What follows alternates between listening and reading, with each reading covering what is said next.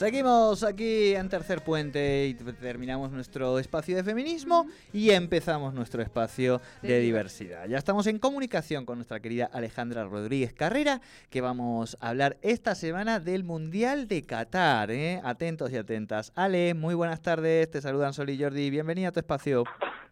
Hola chicos, un gusto hablar con ustedes.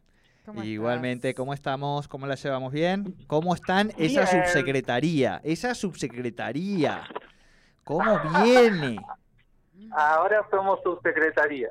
Qué bien. Y la verdad que una felicidad porque, bueno, ya estos días lo hemos estado eh, diciendo en, en los medios, en nuestras publicaciones, que se ha reconocido nuestro trabajo no solamente en la la provincia del Neuquén, sino a nivel nacional, como la provincia del Neuquén se ha potenciado en términos del trabajo, de lo que significa hablar de diversidad y bueno y el protagonismo también de, de la Dirección Provincial de Diversidad que hoy ya es subsecretaría. Exacto, ya ha quedado, ha quedado atrás aquella vieja dirección. Bueno, Ale, dicho esto, vamos a meternos en el Mundial de Qatar, hmm. de el acontecimiento más importante que vamos a tener durante el año que viene. Hablamos de Mundial de Fútbol y no hace falta que digamos mucho más de lo que significa y mucho más en un país como este. Pero hablamos de Qatar,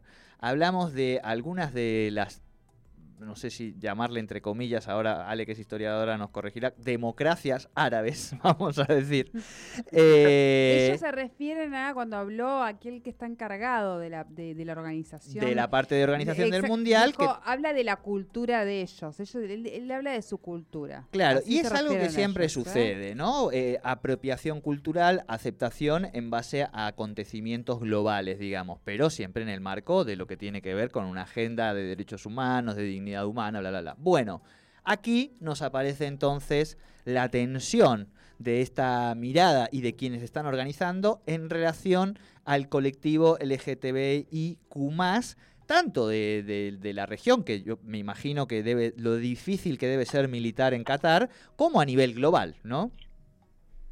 Sí, porque además vos sabés que cuando eh, Perdón, pero tengo como mucho retorno. Ay, para que lo pues- vamos. Sí, ah, dame un segundito que ya el operador se pone a, tratar de corregirlo, ¿vale? A veces se nos hace ahí un, un lío de cables. Eh, a ver ahí. Bueno, a ver.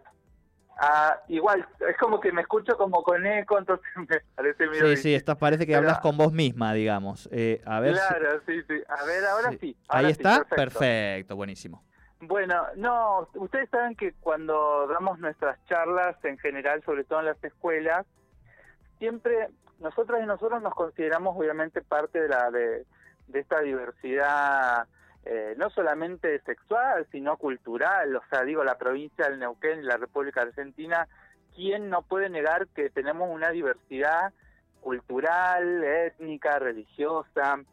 Y, convivimos con, con, ella, ¿no? Y nos este y así formamos parte de esta que es la interculturalidad, la multiculturalidad y, y de repente te encontrás con eh, una un evento internacional en donde eh, a, a, quienes por algún en algún sentido a quienes formamos parte de esa diversidad eh, te ponen eh, límites o te este, privan, digamos, de, de poder tener, eh, como dice el, el, el, comunicado, que, que no, se, no puede haber este muestras de cariño, de afecto. Muestras de cariño, muestras de afecto. Entonces digo, esto también tiene que llamar la atención. En este momento hay una, una situación con, con China también.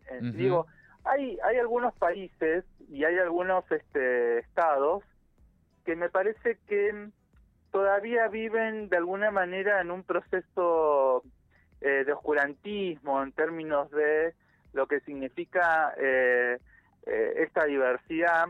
Y el otro día me decía un chico, ¿por qué, ¿y por qué ustedes no protestan para que la AFA no participe? Por... Digo, no es que ustedes, a vos también, por más que vos no seas del colectivo LGBT, a vos también te tiene que interpelar.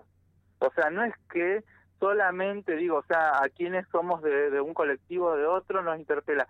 Me parece que ya hemos llegado a un momento eh, donde eh, todas y todos y todes debemos eh, alzar la voz en contra de este tipo de, de limitaciones, ¿no? O sea, yo te puedo, yo soy una respetuosa de las culturas y de los procesos eh, culturales, de, de, quienes, sobre todo de, quienes este, tenemos, eh, venimos de, distintos orígenes, pero no puede ser que esto, eh, en un evento tan masivo, prive la posibilidad de participación o la posibilidad de poder desarrollarse como persona por, por, no sé, por ser de un colectivo o de otro.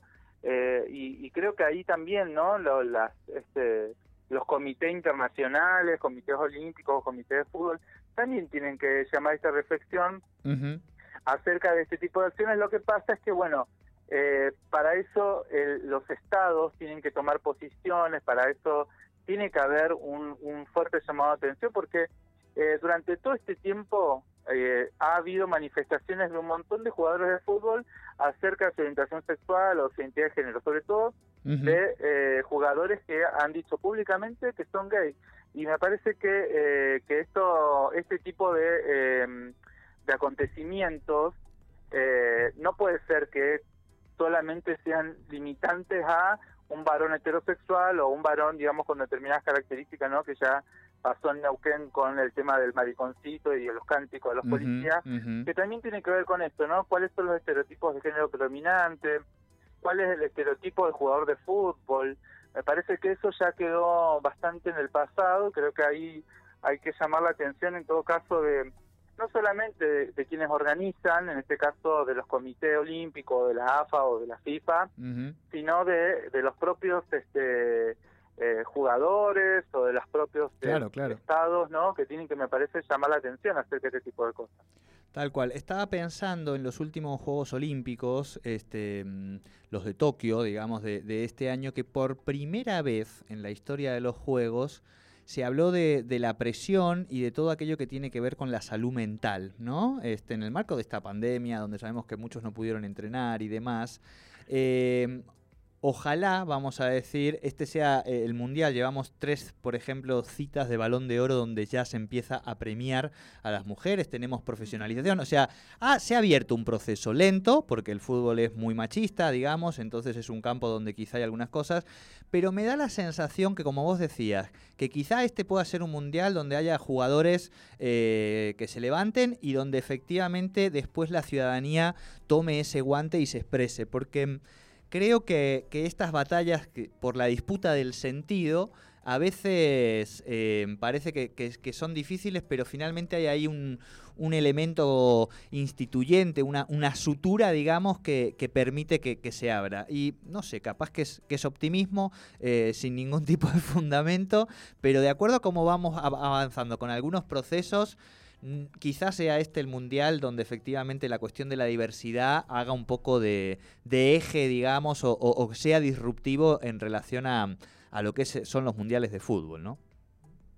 Sí, ustedes fíjense que hace muchos años eh, eh, eh Gabriela Sabatini tuvo una actitud De, solidaridad hacia Mónica Cele, no sé si ustedes se acuerdan cuando fue eh, atacada. y ella eh, fue una de las que eh, en ese momento dijo el torneo hay que pararlo, pese a que los organizadores siguieron y ella tuvo una actitud de solidaridad y ella, digamos, este porque en ese momento Mónica Celes representaba a Yugoslavia y era un, país que, bueno, que por, las características que, que, tenía en ese momento estaba en conflicto y ella no participó, o sea, ella tuvo una solidaridad hacia su compañera, en este caso de, tenis. Eh, me parece que eso eh, es, fue un ejemplo que todavía es reconocido a pesar de los años y, me parece que a futuro, eh, hoy, pero a futuro también tiene que haber levantar la voz de, de jugadores, de, técnicos, ¿no? De, me parece de personalidad que tienen que, que plantarse y decir, che, no, no puede ser, ¿cómo, cómo eh, se prohíbe estas cosas o cómo en algunos países todavía se siguen este, eh, poniendo eh, límites a la participación de, de, distintos este, personajes. Mira, hoy en Neuquén, desde el Ministerio de Deportes nos dieron una noticia muy importante que hay una, una, una chica trans que compite en, en, ciclismo y, ha salido segunda y, esta, y esto me parece que, que, con mucha alegría tenemos que decir que en, en todas las competencias eh, deportivas eh, tiene que, este, que, que, sobresalir esta diversidad porque además nos hace muy bien, la verdad, que, que, tengamos eh, personas compitiendo y desarrollándose en, todos los ámbitos, independientemente de la orientación sexual, de la identidad de género de la persona, ¿no? eso es lo más importante. Totalmente, Ale, nos tenemos que ir corriendo a las noticias, como siempre te mandamos un beso grande, después hablamos con Guille para la semana que es la última, la semana que viene, la última columna para que se vengan acá y como siempre besote grande para vos y gracias como siempre este ratito. Besote grande, nos vemos. Gracias. Diversidad en Tercer Puente.